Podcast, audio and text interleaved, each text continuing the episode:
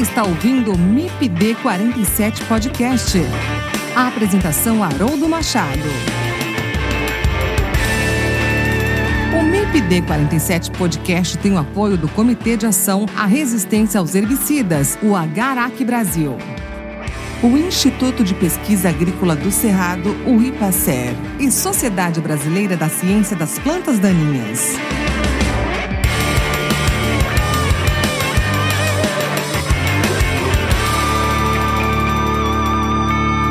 Olá pessoal, tudo bem? Eu sou Haroldo Machado e esse é o MIPD 47 Podcast, seu podcast sobre manejo integrado de plantas daninhas.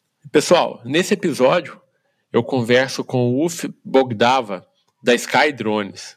Nós vamos conversar sobre o uso de aeronaves remotamente pilotadas ou simplesmente drones para aplicação de defensivos, com foco nos herbicidas. No Brasil, o mercado de drones está em plena expansão. A legislação quanto ao uso de drones para aplicação está em aprimoramento e espera-se que, em um espaço curto de tempo, a publicação de uma norma que contemple todas as classes de drones seja efetivada.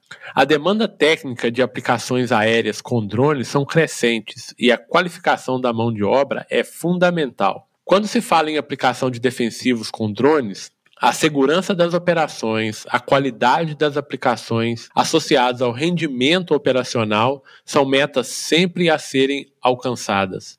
E aí, se interessou pelo assunto? Fique com a gente e ouça esse episódio do MIPD 47 Podcast. Uf, muito obrigado por aceitar o convite, né, para bater esse papo aqui com a gente no MIPD 47 Podcast. A gente vai falar aí sobre um assunto muito importante, né, muitas coisas acontecendo aí no setor, né, na área de, de drones. Eu acho que essa entrevista veio numa hora muito boa aí para a gente situar o público aí no que está acontecendo, né. Mas antes da gente iniciar a nossa conversa, Uf, eu queria que você se apresentasse para os nossos ouvintes, por favor. Tá, boa noite, Haroldo. Obrigado aí pelo convite, né, muito, muito bacana bacana poder participar desse podcast. Meu nome é Uf Bogdava, né? dá para notar pelo meu, meu nome meio esquisito, né? Eu, eu, eu sou um alemão tropicalizado, né? Então, eu nasci na Alemanha, vim com nove anos, né? meu, meu pai era engenheiro, e veio para o Brasil e aqui, aqui, por isso que eu digo, eu sou muito mais patriota que muitas pessoas, é porque eu escolhi ficar aqui, né? Então, há uma diferença. Então, sou diretor hoje da Sky Drones. Né? Sky Drones é a empresa mais antiga aqui do Brasil que desenvolve veículos não tripulados. Hoje, o nosso carro-chefe é a pulverização. A gente tem três modelos, né? nós vamos ter mais até o final do ano. Né? De, de, o nosso carro, assim que a gente tem bastante né? no mercado, os pelicanos aí de 10 litros, de, de 30 e vamos lançar os de 50.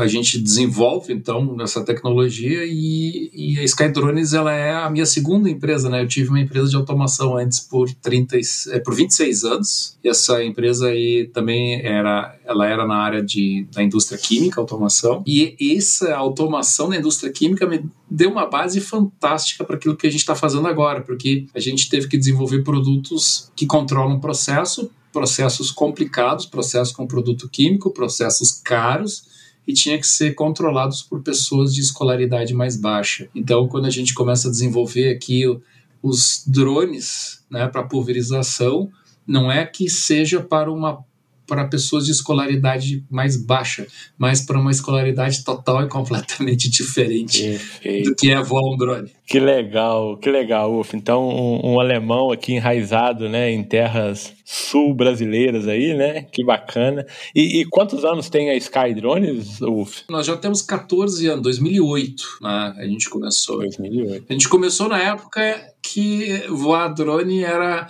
uma raridade. Eles caíam mais do que voavam. Nós vamos contar essa história aqui um pouquinho mais à frente, Uf, vamos lá.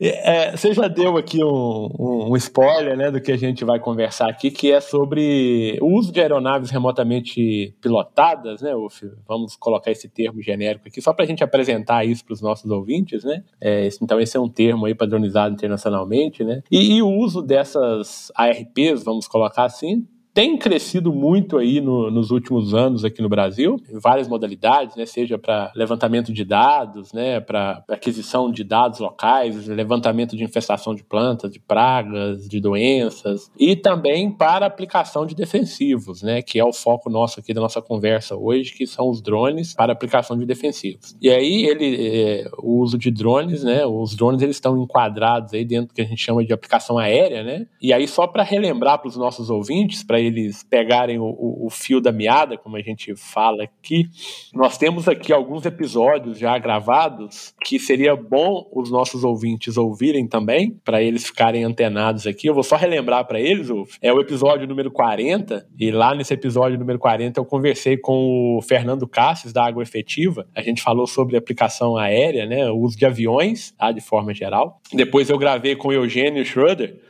a gente falou sobre o uso de drones na aplicação de herbicidas, mas a gente falou a parte mais técnica, de tamanho de gota, de cobertura de alvo, essa parte mais da aplicação, né, da tecnologia de aplicação. E no episódio 86 eu conversei com o Gabriel Colli, do Sindag, a gente falou sobre o uso de aeronaves também, sobre o mercado, enfim. Então esses três episódios anteriores aqui, eu recomendo que os nossos ouvintes que não ouviram aí, que ouçam lá, tá? E aí a gente vai entrar aqui com você falando sobre drones, mas eu acho que um pouco mais nessa parte da legislação, de como que nós estamos aqui no Brasil, como está o mercado de drones hoje no Brasil e obviamente em especial aí os drones de aplicação de defensivos, né? Então, feito isso, o, feito esse lembrete aí para os nossos ouvintes, eu queria que você contasse um pouquinho para a gente da história aí, né, do uso desses ARPs aí, né, dos drones na agricultura brasileira. Como que começou essa história e como que a gente chegou hoje, né, no que a gente tem aí dos drones para aplicação de defensivos? Essa história ela tem momentos felizes e tristes. como uma boa história, né? É, é, como uma boa história. Quando a gente começou lá em é, o começo todo é o fato de, de, eu ser piloto privado né, e aeromodelista. Né? Eu acredito que na Alemanha era mais forte isso. Né? Eu vim, como eu falei, com nove anos para o Brasil. Então eu acho que antes de ganhar uma fralda, o meu pai me deu um aeromodelo. Né? Então isso aí já ajuda a direcionar a pessoa se o cara curte. Né? E no meu caso eu curti, então foi pro lado certo. Então, quando a gente começou a fazer esse, os primeiros testes, né, começou por causa de uma invenção que é o quadricóptero, né? Porque o quadricóptero é uma, é uma invenção, ela é muito antiga, mas ela, não é um equipamento muito estável, não funciona, não voa sem um computador a bordo, né? Um helicóptero voa, um avião voa, mas um quadricóptero não, né? Então, aí quando começaram a criar isso aí, como eu falei, eu acredito que o primeiro que a gente comprou foi lá por 2006, por aí. Então, ali a, o básico era colocar uma câmera embaixo, não era muito mais do que isso, né? E como eu fundei Skydrones, os, os, meus sócios são da área aeroespacial, que é muito legal. Né? Um, dos meus sócios aí já trabalhou em Israel, já trabalhou nos Estados Unidos na área militar. Outro sócio meu, esse que eu falei é o Carlos Hennig, né? o, o Daniel Bandeira, ele, ele é ex-engenheiro da Embraer então, ali a gente já tem um, uma formação bastante boa nessa parte de, de, aeronáutica. Então, começamos a explorar esse, esse mercado de imagens, né? E aí a gente bateu, sei lá, sete, oito anos atrás, a gente bateu no, no, no, na trave que não tinha naquela época como usar os drones para qualquer trabalho, né? Porque as aeronaves não eram regulamentadas. E aí se fazia muito forte a necessidade de criar uma regulamentação. Como a Skydrones era a única empresa na época que não era uma spin-off de universidade, a gente não éramos estudantes, nós não tínhamos grana da FINEP, não, foram empresários que se juntaram para explorar esse novo nicho tecnológico. Ponto. A gente se ralou para caramba. Eu fui educado agora na palavra, que foi muito mais que ralar. Tá? Então, muito no começo. Assim. É, imagino, imagino. Como todo é. começo não é fácil, mas eu imagino. E aí, como eu falei, as aeronaves não voavam. Né? Eu tenho até guardado, né? a gente tem um museu na Skydrones dos, dos equipamentos para a gente se lembrar de onde veio, né? que é muito importante. E eu tenho um avião que é muito engraçado. Eu voava para fazer o menor estrago possível. A gente fazia um, um avião voar, tentava fazer automático na beira da praia. E esse avião caiu três vezes no mar. E três vezes o mar devolveu. Aí a gente apelidou o avião de Iemanjá. que mas bacana, aí depois, que evoluiu. Então, na verdade, o início da Skydrone está mais associado a imaginamento, então, né, Uf? Sim, sim. Nossa, nosso começo e o começo, eu acho que de todas as empresas, não militares, tá? Porque Perfeito. uma das coisas muito legais, assim, é o fato de sempre acompanhando os Estados Unidos e na China, as feiras de veículos não tripulados. Comecei pelos Estados Unidos, só mais tarde China. A China cresceu mais tarde que os Estados Unidos, mas na época era tudo militar, né? Aí sim, aí não era imaginamento, não, só. Ali eles entregavam, fazia delivery. Mas não quero nem te perguntar de quê. É, não era ovinho de Páscoa. Bacana. E, e, aí, como surgiu, então, a, a ideia né, de trazer isso aqui para o Brasil, de, vamos chamar de pivotar um pouco aí, né, para a área de aplicação? Foi, foi bem interessante isso, porque foi numa, numa feira na China, eu estava falando com, com, com, fornecedores e tudo mais, e aí de repente eu, eu vi um stand, isso fazem oito anos atrás. É tudo muito recente, né, Uf? Uma coisa bacana que é tudo muito recente. É tudo muito rápido, né? Então eu me lembro de ter visto um, um octacóptero, né? Oito hélices, os caras fizeram uma aranha e botaram um tanque embaixo de 10 litros. Aí eu disse, não, para com isso. A gente mal e mal consegue levantar uma câmera fotográfica, vocês vão me levantar. Aham, né? Aí o chinesinho me convenceu, eu comprei um. Né? E aí a gente importou um para o Brasil. Eu tenho uma foto, chegou no dia de Natal, tava, a empresa Skydrone estava fazendo aquele churrasquinho de final de ano, aquela história toda. Chegou exatamente no último dia do ano quer dizer, antes da gente entrar em coletivas, chegou o tal do drone de pulverização. E aí a gente começou a fazer testes, testes, testes. Pô, a gente começou no Brasil quando mal se sabia que era um drone grande, a gente tinha um Phantom, achava ele gigante. Aí tu pega um drone daqueles ali que a hélice do Phantom é um quarto de uma hélice daquilo ali. Então, né, e aí começamos aí o, o mostrar, a aprender e assim por diante. Né? Foi aí quando eu conheci o Eugênio né, Schroeder, que tu falou que passou num podcast anterior, né, e o Eugênio, eh, nós estávamos numa feira no sul, não sei se era da Cotrijal, não, não, me lembro exatamente qual era a feira, mas eu sei que foi muito interessante. A gente tinha um drone, imagina um bando de engenheiro com uma aranha voadora que tem água embaixo, ou produto químico, né, que podia ser, nós só, só com água, claro, e aí de repente chega o Eugênio e olha assim, pô, eu sou especialista em aviação agrícola, o que, que faz esse bicho, né? E aí, a partir daí, foram testes, testes, testes, testes, e a gente viu que as pessoas no começo nem acreditavam que isso seria possível pulverizar com drone, né? Hoje em dia, pô, não preciso dizer mais nada, né? Perfeito, é. A gente vai falar mais um pouco à frente sobre isso, né? O que que tem hoje em dia aí. Mas a gente percebe, né, né, Uf, essa, esse crescimento aí vertiginoso, né, do uso de drones aí vertiginoso na, na e perigoso né? até. E perigoso, exatamente. Esse é um dos focos aqui da nossa conversa, né? A gente vai entender por que é perigoso, né? Mas eu, antes disso, o Fih, eu queria que você me falasse um pouquinho sobre essas características básicas desses drones aí de aplicação. Vamos entender essa, essa ferramenta um pouquinho primeiro, para depois a gente partir aí para essa legislação. O que, que é um drone ali, na verdade? Só para os nossos telespectadores entenderem. É, o drone, principalmente utilizado aqui para pulverização, são o que a gente chama de multirotor. Né? São sempre equipamentos Existe um fabricante chinês que faz com dois, né? Quem viu o filme primeiro Avatar vai se lembrar do, do equipamento, né? Igualzinho. Normalmente são quatro, seis ou oito hélices, né? Então essa plataforma ela foi adotada pela simplicidade, né? Quando a gente, os primeiros drones de pulverização eram os, os, os R Max que eles chamam, né? Era da Yamaha lá na, no Japão, né? Começaram, mas ela ficou muito forte nos Estados Unidos.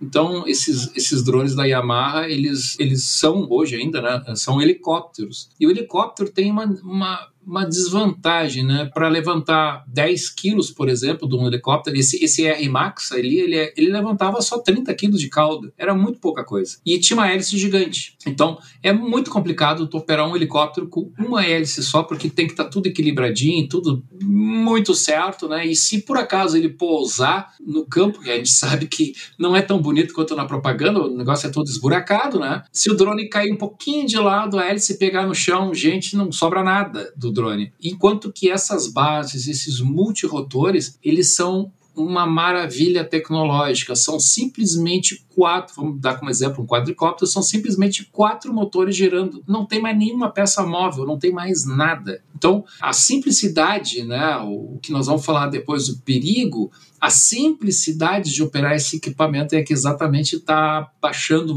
demais essa barreira de entrada, né? E, e aí as pessoas que não vêm da minha época que sabe que esses equipamentos são perigosos, assim como o nosso celular, eles podem ter vontade própria, é uma vontade que talvez a gente não goste, né? Então, a gente não pode se esquecer que os drones, a partir dos 10 litros e os maiores, eles têm 4, 6 ou 8 facas guinzo girando a 20 mil ou 30 mil RPMs. Então, são equipamentos que a gente tem que respeitar, mas são plataformas muito boas e muito fáceis e seguras hoje em dia de operar. Perfeito. E por isso a necessidade de mão de obra especializada, né, treinada para poder operar a gente vai falar um pouco disso também mais à frente, né? Então é realmente é o que você disse, né? O FE é, ali a gente tem um equipamento muito perigoso se não manuseado de forma adequada, né? Então realmente a, a, o treinamento da mão de obra é, é, fundamental. E o mercado, o como que é o mercado brasileiro aí quando a gente fala em, em drones aí de aplicação? Como que é esse mercado? Está crescendo? Enfim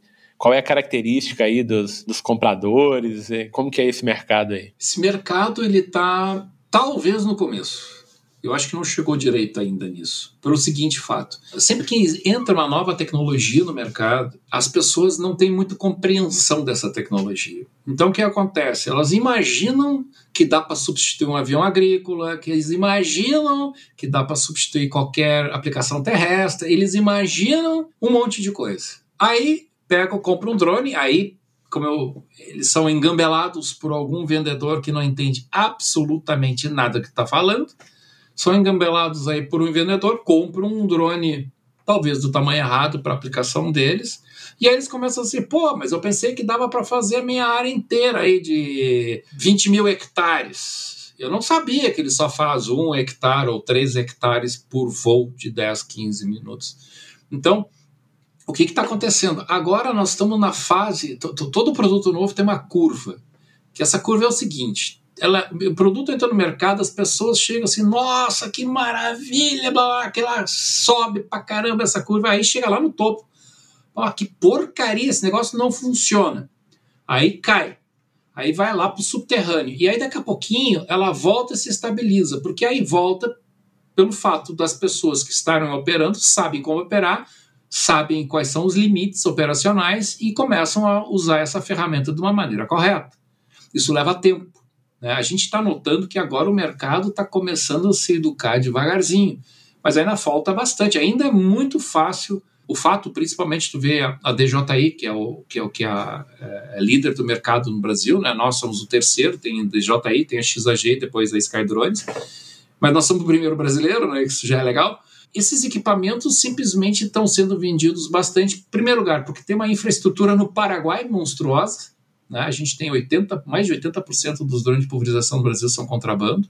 Então a gente tem uma estrutura no Paraguai que já está acostumada a vender Phantom, vender toda, todo, toda essa linha da DJI, e a gurizada das revendas aí do, né, do, do, do, dos DJI como um todo. Então, isso entrou no mercado, são, mas são pessoas que não têm nenhuma ideia para que, que serve um drone de pulverização. Esse é o grande lance que está acontecendo agora, porque quando tu pega um drone, aquilo que tu falasse antes de magiamento, né, onde tudo começou, é um drone que tu não, não, tu não tem como fazer mal para ninguém. Tu vai pegar um Phantomzinho, tu vai botar ele aos seus, aos seus 400 pés, aos 120 metros legais, vai mandar ele fotografar uma área. Se o avião estiver no lado certo dele, que o mínimo é 500 pés, não vai acontecer nada. O máximo tu vai perder um drone, tu não vai fazer mal para ninguém. Agora, um drone de pulverização, não. Um drone de pulverização, ele é uma ferramenta de um técnico engenheiro agrônomo que tem que entender que é produto químico e tem que entender que a cagada que ele fizer pode ir para o vizinho. Claro, claro. E aí o ruim neste momento, por isso que é tão importante, né, a educação,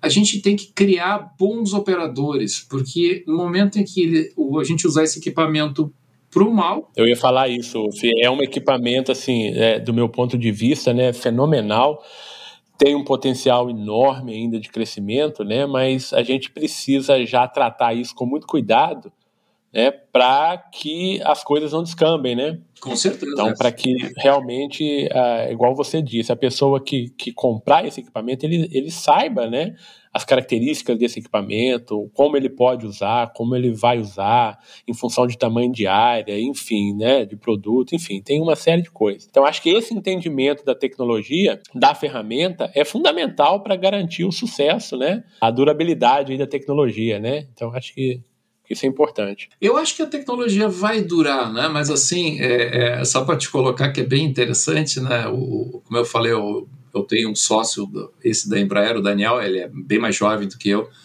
e é um cara com muito menos paciência do que eu. Aí às vezes as pessoas ligam para ele é, ou passa o telefone para ele, alguém pedindo informações, aí o cara pergunta: o que, que eu preciso para voar um drone de pulverização, né? Aí o cara diz assim: tu precisa primeiro fazer Enem se tu não for Perfeito. uma pessoa que tenha a educação agronômica, porque aprender tu sabe, né? Tu sabe pilotar drone de pulverização, tu sabe que a gente te ensina, a gente ensina qualquer pessoa pela facilidade da tecnologia a voar um drone em, vamos imaginar, uma manhã, duas, três Perfeito. horas. Legal? Quanto tempo leva a educação agronômica? Perfeito. Quantos anos? Perfeito. Você vai fazer um curso de agronomia no mínimo cinco, né? Então, para entender de produto, entender de alvo, de ambiente, né, de legislação, enfim. Esse é o grande problema do momento. As pessoas acham que comprando um drone de pulverização tá tudo resolvido. Não. O cara. Não. É, é, eu sempre faço a comparação do médico. O que, que adianta tu comprar? Se tu não. No meu caso, eu não sou médico. Se eu comprar uma máquina de raio-x que, que, eu vou fazer com o maldito raio-x? Exato. Nada. E, e, a gente, eu tenho observado, né, Uf, as pessoas, tem muita gente que primeiro compra o drone e depois vai, vai, vai procurar se informar sobre ele, né? Sim. Sobre e tem um monte de gente que comprou o drone do tamanho errado, porque, imagina, se a pessoa tem lá seus 20, 30, 50, 100 hectares, é muito mais legal que ter um drone de 10 litros porque ele é mais, normalmente quando tu tem uma área menor, tu tem uma área mais dobrada, mais difícil de voar. E um drone grande, aí o vendedor chique diz: "Não, eu ouvi falar de tudo, né? Não, compra esse drone porque ele é grande, que ele é poderoso, que ele voa mais que um avião. É imponente. Né? Só que é o seguinte, coitadinho não consegue nem embalar. Aí um drone que compra que é para fazer 3 hectares faz um e meio. Aí fica caro pra caramba, né? Perfeito. Perfeito. Ô, ô Uf, é, há um tempo atrás, aí é bem recente, né, tinha uma desconfiança muito grande do pessoal da aviação, né, da, dos aviões aí com relação ao, ao, drone. Como que tá essa relação aí entre vocês? Cara, tu tocou num assunto bem legal. Muito, muito legal. Assim, ó, é, eu, como alemão, eu, eu tenho algumas. Apesar de ser um, um, alemão tropicalizado, eu ainda mantenho algumas características de alemão. Tá? E uma delas é ser cabeça dura. Tá? Então, o que, que aconteceu? Isso aí foi legal, porque um dos teus podcasts foi com o Gabriel, né, Cole? Exato, é, exato. O Gabriel é o executivo do Sindag. Então, através de uma provocação do Eugênio, que como ele é da área, ele provocou um encontro meu, o Eugênio estava junto, estava em Porto Alegre ainda, encontro meu com o Gabriel no aeroporto. O Gabriel estava viajando não sei para onde. Daí eu sentei com ele e disse assim, isso fazem cinco anos atrás imagino eu, nem me lembro, mas é por aí. E aí eu, eu conversando com ele disse assim: Olha, Gabriel, eu fabrico drones de pulverização, mas eu gostaria de conversar com a classe da aviação agrícola para que eles entendam que o drone, neste atual estágio, não é concorrência, mas sim é uma ferramenta para colaborar, para ajudar em áreas que o avião não pode fazer. Por exemplo, áreas de, de, de quebradas, como eu falei antes, áreas perto de árvores, para de atenção. Então, ali foi muito legal. Então, o, o SINDAG, diferente da, da Associação da Aviação Agrícola Americana, é, tem um monte de as, tá? Mas o americano, ele é cabeça dura pra caramba. Ele não aceita drone. É, é tipo... É tipo taxista não aceitar o Uber. Uber. Certo? É, é, é igual. Mas aqui no Brasil foram extremamente inteligentes, né? O, o Sindag, eu, eu, tenho me envolvido bastante ali. Estão no... todos aí no Rio Grande do Sul, então fica mais fácil vocês se entenderem claro, aí, né? Claro, Exceto claro. o Eugênio ali em Santa Catarina. É, não, é, ele já, ele, ele já fugiu daqui. E, e, não, mas é bacana isso porque a gente conversou, né? teve até um, um, um, evento muito bacana, foi em Botucatu, acho que uns quatro anos atrás, e drone não era muito conhecido. No evento do Sindag era só Skydrones durante dois anos mostrando drone, e os caras nos olhavam com cara feia. O primeiro ano eu tinha a impressão que eu tinha que botar um colete à prova de balas. Então, não, tu tá rindo? É verdade. E aí foi muito legal, porque tem um. Eu esqueci, eles, eles contratam sempre uma pessoa. Ah, daqui a pouco eu me lembro o nome dele. É, é, é um cara icônico, ele, ele se veste de, de, de, de, piloto da Força Aérea, mas ele é o cara que fica narrando: ah, agora tá passando um Air Tractor, agora tá passando um. sei lá, né, da Embraer. E aí, esse cara passou no nosso estante, na frente do nosso estante, e eu estava atendendo uma pessoa. E aí ele chegou assim: Ah, são vocês que vão acabar com a aviação agrícola, que blá blá blá blá blá. Eu disse assim: Tu tem um minuto? Tenho. Deixa eu te explicar então como é que funciona a coisa. Aí eu expliquei a situação para ele, ele chegou assim: Putz, eu não tinha esse entendimento. Não, é, não era nada disso, né? E aí ele chegou assim: Olha, eu vou fazer o seguinte para ti. Eu tô narrando os voos dos aviões, agora os aviões posam.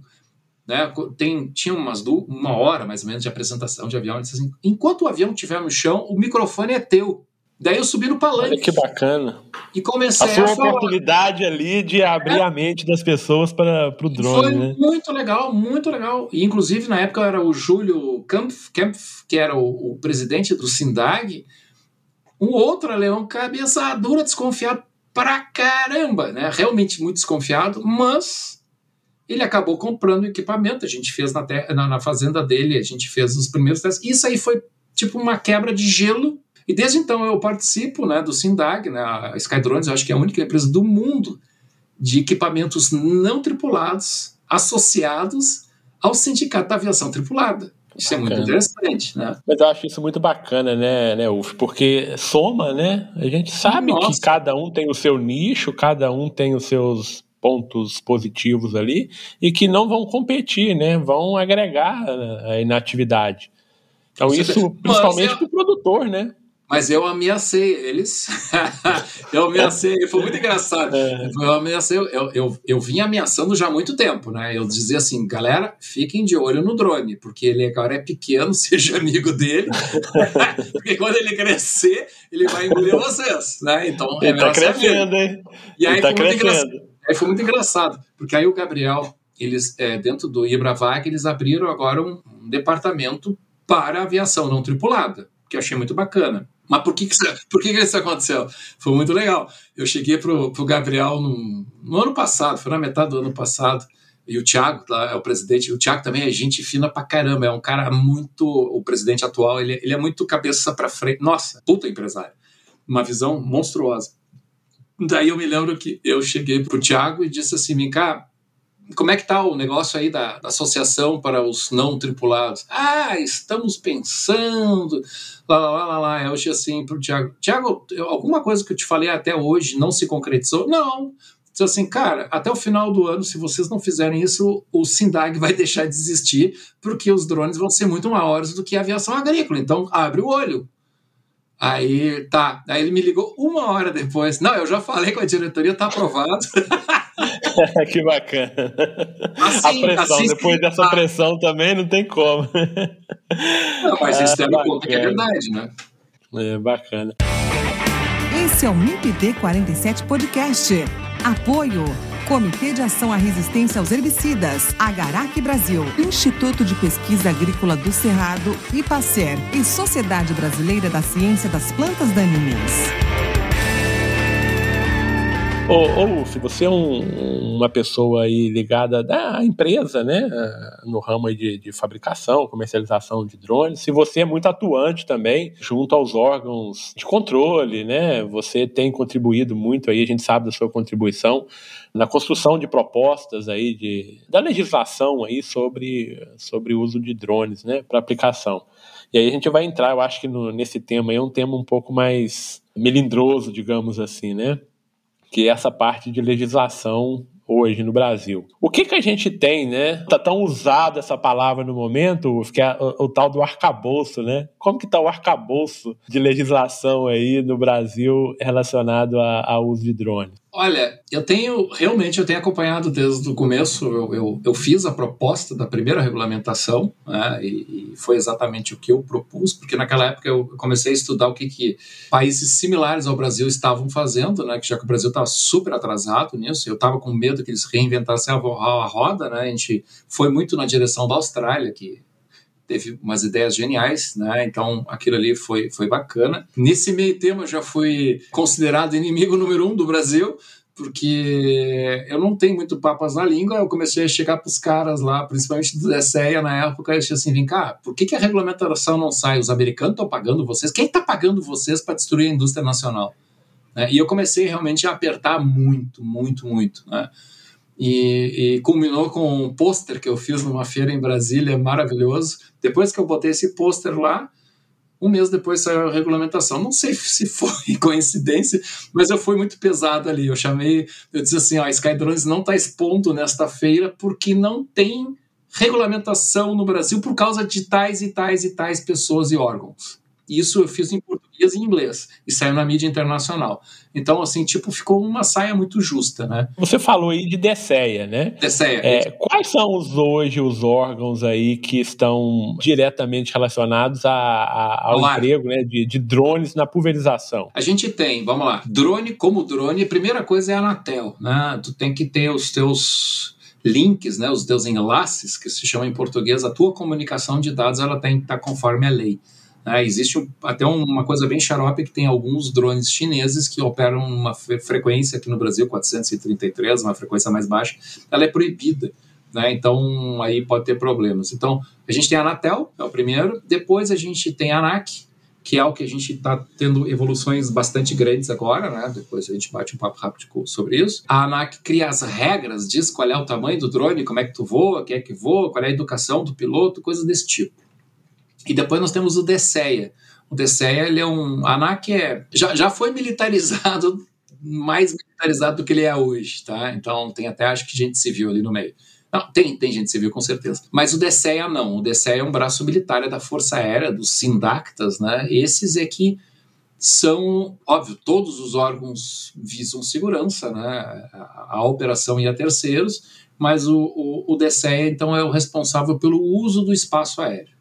Né? Então, isso também é uma coisa que não entra na cabeça das pessoas, que nós estamos trabalhando, como tu muito bem disse, uma aplicação aérea. No momento que esse bicho tira o pé do chão, ele tem regras aéreas. E essas regras não são muito bem compreendidas pelos mortais normais, né? só pelos mortais militares. Então, isso aí já começa a ter dor de cabeça. Perfeito. Ou, então assim, é, vamos lá. Então, para eu estar legalmente com o meu drone, eu tenho que atender então essas diretrizes aí, tanto da ANAC, DSEA, Anatel, e ainda soma-se a isso meio ambiente, o mapa, não é isso? Sim, para os agrícolas de agrotóxico, tem... de, de NR31, enfim. Sim. Não é, não é algo simples, né? Não, nada, nada, nada, nada simples, nada simples. Na Drone Show eu me lembro que o André da ALSV, ele fez uma ele fez uma palestra de uma hora só mostrando a documentação que tem que ter. Uma hora. Perfeito. Oh, oh, outra coisa, você disse uh, um pouquinho antes aqui na nossa conversa, em algum momento aqui, sobre tamanho de drone, né? Você tá, ah, tem um drone aí para 10 litros, né? 10 quilos, 10 litros, enfim, até 25 quilos, acima de 25. Como que é essa divisão aí? Porque a gente está falando aí de, de, de, classes de drone, né? Explica um pouquinho aí para os nossos ouvintes que não entendem ainda, que não teve esse contato com isso? Bom, bem simples. A ANAC, não só a ANAC, né, qualquer órgão que cuida similar à ANAC em qualquer parte do mundo, eles visam segurança. Então, os equipamentos, os drones, eles foram divididos em classes de acordo com seu peso, que a gente chama de peso máximo de decolagem, né? Por exemplo, o drone de pulverização, ele é feito do drone, o corpo, né? Normalmente fibra de carbono, motores. Aí tem que colocar bateria nele, que tem um certo peso, e aí os 10, vamos imaginar que seja um drone de 10 litros, né? Bota 10 litros de produto químico, água, seja lá o que for. Então, isso é o peso máximo de decolagem de um drone. Então, no Brasil existem, no mundo é mais ou menos parecido, muda pouquíssima coisa. Mas no Brasil, então, nós temos drones até 250 gramas que não são regulamentados, pode fazer o que quiser. Tipo, Mavic Air, tem, tem uns mini, tem uns. Os minis. É, os minizinhos ali. Esses tem... recreativos. É. Só que na época que os caras criaram essa regulamentação, esses recreativos não voavam 10 km. Perfeito. Aí que tá, a tecnologia atropelou, né? Sempre atropela. Então a gente tem esta até 250 gramas que não, não precisa contar nada para ninguém. Depois temos de 250 gramas até 25 quilos, que é a classe 3. Essa é a regulamentação até o momento, presente momento, é a única que pode operar drone de pulverização de maneira legal. Isso você está falando em função daquela portaria 298 do mapa? Não, não, não, não. Isso tem a ver, isso tem a ver. O, o mapa já regulamentou drone de qualquer tamanho. Perfeito. Porque o drone classe 3, como eu falei, que é o de 20, até 25 quilos, né? Depois nós temos a classe 2, que são todos os drones acima de 25 quilos até 150 quilos, que são todos os drones é, tipicamente de 16, de pulverização, claro, né? De 16, 20, 30, 50, 100 litros. Essa, essa galera tá ali nessa segunda classe, tá? O mapa foi muito inteligente na época que, que fez a, a, a regulamentação deles. A gente participou também disso.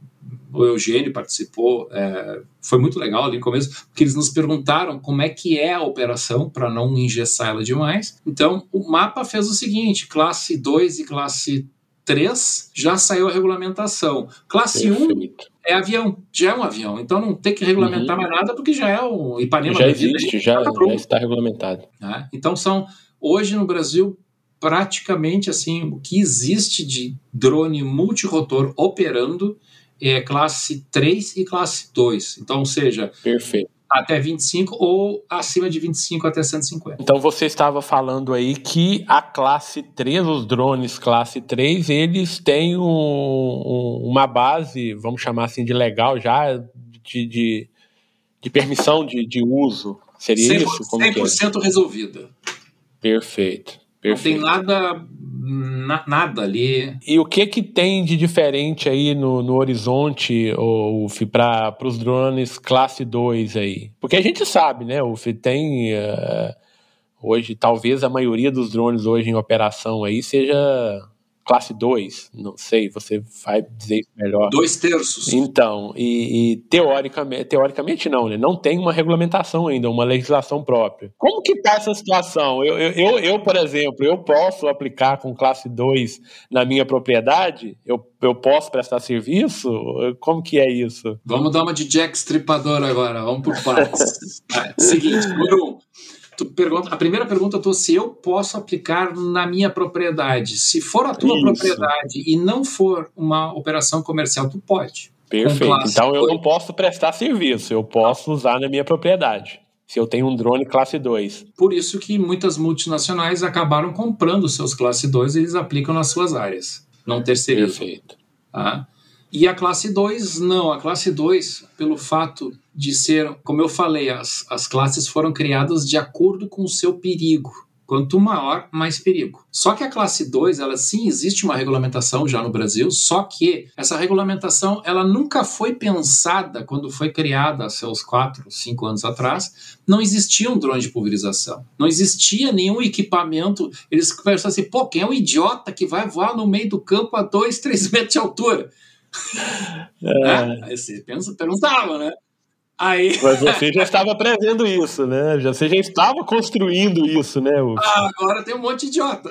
então, o que, que aconteceu? Eles tiveram que, vamos dizer assim, óbvio que o mercado fez uma pressão monstruosa, né? É óbvio que um drone com mais capacidade de, de cauda é mais produtivo com menor em áreas grandes, tá? Tem suas nuances, mas vamos imaginar que um drone maior é mais produtivo. Ponto. Não vamos nem entrar nos detalhes.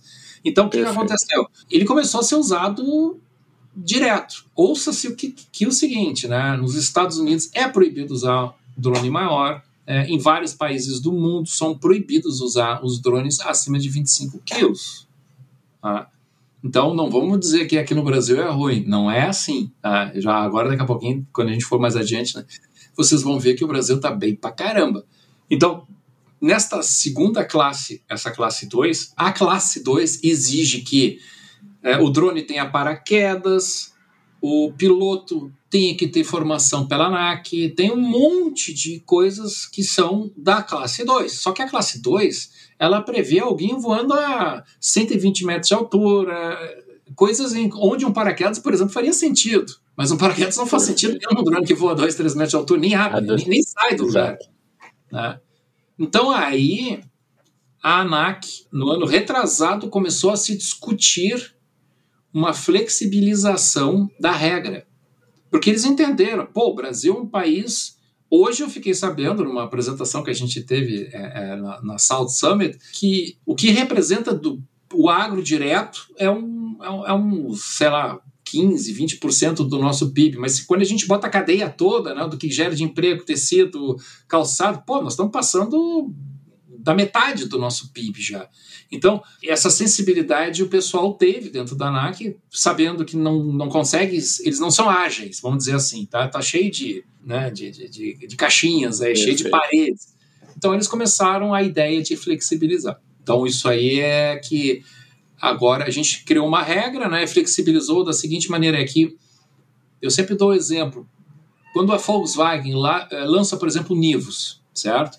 O Nivus, antes de poder ser emplacado, ele tem que passar por todos os testes de impacto, testes de economia, testes de poluição, blá, blá, blá, blá, blá, tem um monte de coisa. Aí quando ele passou, aí a, a associação responsável por esses testes aí vai dizer, ok, o carro está liberado para vender. E aí vocês podem comprar o carro, as pessoas podem comprar o carro e podem emplacar o carro. O drone classe 2 está da seguinte maneira: os testes não foram feitos, vocês podem comprar o drone, mas não podem emplacar. Então, se vocês voarem com o drone de vocês sem placa, vamos chamar assim, né, para fazer essa analogia, dentro da Perfeito. área de vocês, do campo, probabilidade de vocês serem pegos é muito baixa. Agora não tentem voar em área populada, vamos dizer assim, que tenha mais gente. É que nem o carro. Não. Se tu andar na fazenda, é legal. Agora, se pegar o carro, for com ele para cidade, vai ser multado em dois minutos. Então Perfeito. é essa a situação que a gente está agora. Tá, então é, já é uma evolução, mas isso ainda não está vigente, né, Uf? Isso está sendo construído, ainda precisa de aprovações, né? Tem uma coisa muito legal que aconteceu. Eu tive semana passada uma reunião que foi uma grata surpresa para mim, porque, como eu falei, essa flexibilização eles eles fariam, por exemplo, para nós fabricantes ou importadores fazer um, um, certificado de aeronavegabilidade do drone, tu vai gastar mais de um milhão de reais e leva dois anos. É um negócio absurdo. Né? Então realmente tem que só vale a pena para vender muito. O que, que eles falaram? Essa flexibilização, esse processo vai custar 50 mil reais e vai levar dois meses. Então, ô, oh, legal. Aí eles falaram, não precisa mais ser piloto da ANAC, tu pode ser um piloto certificado aí pelo importador ou pelo fabricante, assim, oh, que legal!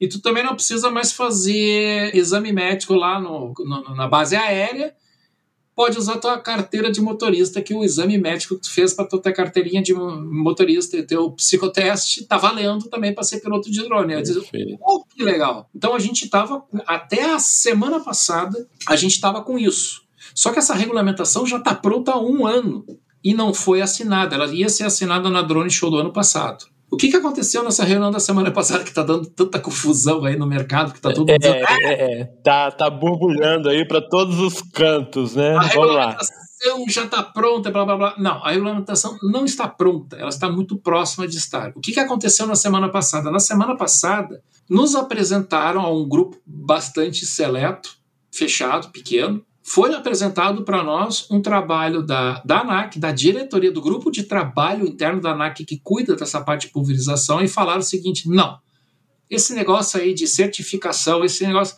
tá tudo muito complicado ainda, vamos simplificar mais ainda. E aí, Perfeito. eles umas regras maravilhosas, tipo, é, se você não voar mais de 30 metros de altura, se você não voar mais do que um quilômetro de distância do seu ponto, estiver enxergando o drone o tempo todo, se você não voar em áreas populosas, se não voar na cidade, voar exclusivamente no campo, exclusivamente para pulverização, nós, ANAC, vamos olhar para este drone sem limite de peso, pode ser 150, pode ser 1000, pode ser 2000, nós vamos olhar ele como se ele fosse da classe 3, que já está regulamentada. Perfeito, que já está regulamentado. Então, o que, que aconteceu nesta reunião da semana passada, que todo mundo disse assim, ah, que legal, já não. Aconteceu o seguinte, o grupo de trabalho apresentou esta ideia, essa proposta, para que fosse mais simplificado o que já estava sendo discutido.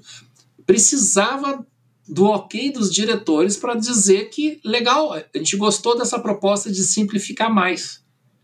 Então, isso foi feito nesta semana, se eu não me engano, no começo da semana, na terça, se eu não me engano, foi isso. Foi feita essa, essa votação e os diretores por unanimidade, votaram que sim, eles são a favor de simplificar mais. Então, agora o que, que falta? A gente tem, nós, da indústria eh, e alguns outros players, nós temos até o final da semana que vem para entrar com mais sugestões. Entendi. E fecha e aí tem a próxima reunião da ANAC em, em, em, final de abril, eu acredito, e já existe aí a possibilidade de, de, de termos essa, essa nova regulamentação publicada. Então, a gente está muito próximo, porque eles fizeram algo que eu acho fantástico. O Brasil vai passar a ter a regulamentação mais moderna de drones do mundo. Perfeito, bacana. E, e, acho que vale a pena lembrar que essa flexibilização aí não, não implica em menor segurança e menor é, ou maior riscos da operação, né, né, Uf? De maneira alguma, de maneira alguma. Existem. Eu, eu, não, para não deixar isso aqui muito chato e extenso, uhum. tem algumas coisinhas que eles vão pedir, mas são coisas bastante simples, né? Perfeito. né? E se o Perfeito. cara for um bom operador, não tiver denúncias, não tiver problemas, vai seguir a vida. O problema é se o cara Perfeito. for engatado de alguma maneira, aí a vida vai complicar. Ô, ô, uma pergunta aqui dos nossos ouvintes. Por que que no, no, no exterior você comentou aí que drones é, acima de 25 quilos eles não são utilizados? Porque é o seguinte, é complicado, tá? Porque é o seguinte, nos Estados Unidos e em outros países existe um negócio chamado exemption, que é, é uma exceção. Então funciona da seguinte maneira: chega lá, ah, eu, Wolf, da Sky Drones, quero operar um, um pelicano aí de 30 litros. Então o que, que eu tenho que fazer? Ah, a regulamentação não permite. Então eu, né, meu CPF, vou lá, peço uma licença especial para aquele drone daquele número de série para poder operar ele. Aí ó, a ANAC do país lá demora, sei lá, um mês para analisar esse negócio e aí vai te dizer, ó, oh, estou pode voar aquele drone lá e qualquer caca que tu fizer com ele, a responsabilidade é tua, direto, não tem choro, né? Então, isso é um processo complicado. Então, o que, que eles fizeram? Eles simplificaram, né? É mais ou menos a mesma coisa que é uma das perguntas que se faz muito é, pô, a gente pode voar em swarming, né? A gente pode voar em, em chames, né? Mais de dois, três um piloto controlar. Não é possível automaticamente ainda ah, mas já é possível com pedidos, porque a ANAC acabou abrindo no ano passado e esse ano acabou abrindo um entendimento diferente por causa dos shows de drones. Né? A gente tem aí drones aí voando com 200, 300, 400, 500 drones. Então aí eles começaram a entender um pouquinho como é que é essa responsabilidade de uma pessoa né, ser o, o capitão de tantas naves. Né? Então eu acredito que muito em breve é, isso vai ser possível. Não sei se é muito útil, certo? Porque a gente, a gente faz isso já há alguns anos, e a gente fez isso com, com, com o pessoal de Israel, foi, foi um aprendizado fantástico. É, mas a utilidade ela, ela é, vamos dizer assim, tem, tem seus limites, né? Porque a gente. Perfeito. A coisa é fazer dois drones voar na China, que os campinhos são pequenininhos, e vai fazer voar no Brasil, que os campos são gigantes. Aí não. Exato. Não mas, mas é legal, né, Uf? É legal ver que as coisas estão acontecendo, né? Que, que a legislação ela está sendo pensada, está sendo atualizada, né? E que isso não vai atrapalhar atividade, né? E pelo contrário, isso vai dar mais é, credibilidade, isso vai facilitar mais, uma, vai dar uma maior aceitação, né? A, atividade. Então, isso é uma coisa bem, bem legal. E dentro desse, ainda falando um pouquinho de, de legislação, quem que pode pilotar o drone? Qualquer uma pessoa, é, é só comprar um drone e, e sair aplicando? Enfim, como que funciona isso aí? O que, que a legislação está falando sobre? Ó, duas coisas aí nessa tua pergunta, né? Qualquer um pode qualquer acima de 18 anos pode comprar e pode pilotar se ele recebeu é, o curso do fabricante ou do representante, né? Um curso técnico. Agora, pulverizar não. Pulverizar só pode pulverizar quem tiver o, o, é, o CAR. Então, só isso, porque o Ministério da Agricultura ela, ele se preocupa demais, eu acho que está corretíssimo, né, em fazer com que o operador da aeronave tenha uma noção do potencial perigo de operar com agrotóxico então, só te interrompendo bem rapidinho, Uf, então, assim, que fique bem claro para os nossos ouvintes, eu quis te fazer essa pergunta exatamente para te provocar nesse sentido, né? Que uma coisa é pilotar um drone, outra coisa é aplicar um defensivo, um herbicida, né? Então, só para chamar atenção. Correto. E essa parte aqui a, a grande maioria não entendeu ainda. Esse é o grande problema, né? Então, as pessoas acham, ah, vamos pegar um drone, vamos botar qualquer produto químico e vamos dar uma banda com ele aí. Não, tem nada a ver. E a gente Exato. vê tanta porcaria sendo feita no momento. Então, é por isso que eu digo, a gente está numa fase que eu não sei se nós já deixamos de descer naquela curva que eu falei, do, do, do movimento natural de tecnologias, se já paramos de descer, se nós vamos descer mais um pouquinho ainda antes de começar a subir e depois entrar numa estabilização. Por isso que eu digo, a gente está bem, a gente está muito no começo do mercado. E, e, uma coisa que você falou aí agora, né, Uf, assim, é, tem muita coisa errada sendo feita. É, não sei se é má fé ou falta de conhecimento, mas isso acaba denegrindo o setor, né? Então, assim, uma notícia dessa semana, por exemplo, aqui no estado do Rio, é uma operação sendo feita aí, o mais, já tinha mais de 25 hectares aplicados né, com, com um drone, e aplicando um herbicida que não tinha recomendação técnica para aquela atividade, numa área com muitas árvores, né? ou seja, espécies nativas, arbóreas nativas, e o, o equipamento não tinha registro, o piloto não tinha a, a, o CAR, né? E então foi, foi preso. É, é, e assim, a gente sabe que é um custo alto, né? Porque foi produto preso, foi drone preso, foi tanque de agitação preso, foi todo o suporte ali da aplicação. E isso a gente sabe que é caro, né? Então, para voltar essa atividade, né? E, e, acaba que essa aplicação, ela, ela é, sendo feita dessa forma, ela acaba dando uma visibilidade ruim, né? É, dentro do setor. Então, acho que esse conhecimento de normas e essa, essa é, é, seguir os preceitos é, é, muito importante, né? É, sem dúvida nenhuma, né? E, e, e, ali o cara conseguiu reunir tudo de ruim ali numa coisa só, mas assim, é, é, é aquilo que eu falei lá no começo, é o aprendizado do mercado, é o entendimento, é tudo muito novo, né? E, e, e o, o órgão do corpo humano que mais dói é o bolso, né? Então, aí as pessoas vão acabar aprendendo ah, essas mídias. O pior para mim até não é isso. Né? O pior para mim é quando a gente vê aqueles vídeos de pessoas sentando no drone dando uma volta, ou botando criança embaixo, ou pegando um drone e voando sobre pessoas. Pô, uma hélice de um drone pegando numa criança, parte a criança em dois. E a hélice não quebra. E se pegar no braço de uma pessoa, não vai arranhar o braço, ele vai cortar o braço fora. Então, isso não aparece muito na mídia aqui do Brasil, mas na China tem muitos acidentes fatais já. Então, isso vai. Aqui no Brasil não é, não é ser, é quando. Perfeito. E aí, realmente, a qualificação profissional é fundamental, né, né Ruf? Não, não tem como. É, e uma das coisas que a gente sempre ensina é a distância segura, distância segura de não anuentes, né? Porque as pessoas, é, é importante que elas saibam, e principalmente crianças, cachorros, que tem essa, é, vamos dizer assim, elas acabam olhando, achando bacana, o cachorro sai correndo. Tem cachorro que foge, tem cachorro que vai na direção. Pô, se o cachorro bater ali, já era, né? Ou uma criança, né? Exato. E é o que a gente fala. Então, realmente, qualificação profissional é, é, é a base. Né? Tem que treinar os operadores, né? faz parte da legislação. Então, hoje temos muitos cursos bons aí de treinamento de piloto, enfim, tem que se qualificar para o mercado. Uf, tudo que é bom passa muito rápido nessa conversa nossa. Ela já estamos aqui com quase uma hora de conversa. Nossa. passa muito rápido e a gente ainda teria muitas coisas para conversar, mas acho que a gente vai ter que fazer isso em outro momento. Ô, Uf, então fala só um pouquinho para a gente aqui da Skydrone. Então passa seu contato. Já aproveito para te agradecer enormemente a sua disponibilidade, né, para estar tá aqui conversando com a gente. A gente sabe da correria do dia a dia, do, dos afazeres, né?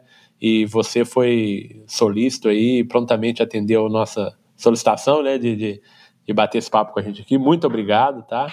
Em nome de toda a equipe aqui da, do MIPD 47. E eu queria que você falasse um pouquinho da Skydrones, da, do Instagram, da, da e-mail, enfim, da página. Fala um pouquinho para a gente aí. Legal. Bom, primeiro agradecer, para mim é um prazer poder participar, principalmente nesses momentos que a gente consegue falar um pouco sobre a tecnologia e, e, e desmistificar um pouco, né, e chamar atenção para alguns detalhes que a gente às vezes passam desapercebidos, principalmente na parte de segurança. Bom, a nossa mídia, né? Nossas mídias sociais é tudo Skydrones BR, porque tinha um desgraçado que lá na Inglaterra que pegou Skydrones antes da gente, né? Então ficou Skydrones BR, ficou legal. Não se esqueçam que é Skydrones, é plural, né? não é Skydrone, é Skydrones. E também skydrones.com.br, nosso site, né? Então ali tem bastante informação, né? A gente procura também é, sempre colocar notícias do mercado, né, e tendências e, e o que está acontecendo de bom. A gente procura não colocar o que está não tão bom assim, que eu acho que a mídia tradicional já a mídia sanguinária já, já, já, já, é mais uma gotinha de sangue para faltar na TV. E, e, e, o céu é o limite ou o céu não é o limite? Não é o limite. O céu Perfeito. não é o nosso limite, de maneira alguma. Perfeito, Uf. Então, novamente, reiterando aqui, tá? Muito obrigado. A gente se despede por aqui. Agradeço novamente a sua disponibilidade para estar aqui com a gente. Um abraço a você e um abraço também a todos os ouvintes do MIPD 47 e espero vocês no próximo episódio. É isso aí, pessoal. E por hoje é só. E para encerrar, quero agradecer aqui aos patrocinadores do MIPD 47 Podcast, o Comitê de Ação à Resistência aos Herbicidas, o Agarac Brasil, para vocês conhecerem um pouco mais sobre o Agarac Brasil, acessem o site www.agarac-br.org. Lá você vai encontrar conteúdo de qualidade sobre resistência de plantas daninhas a herbicidas. Agradecer também ao Instituto de Pesquisa Agrícola do Cerrado, o IPACER, cultivando pesquisa, colhendo resultados. Conheça o IPACER, acesse o site ipacer.com.br. Agradecer também à Sociedade Brasileira da Ciência das Plantas Daninhas. Visite o site sbcpd.org e conheça um pouco mais sobre a Sociedade Brasileira da Ciência das Plantas Daninhas.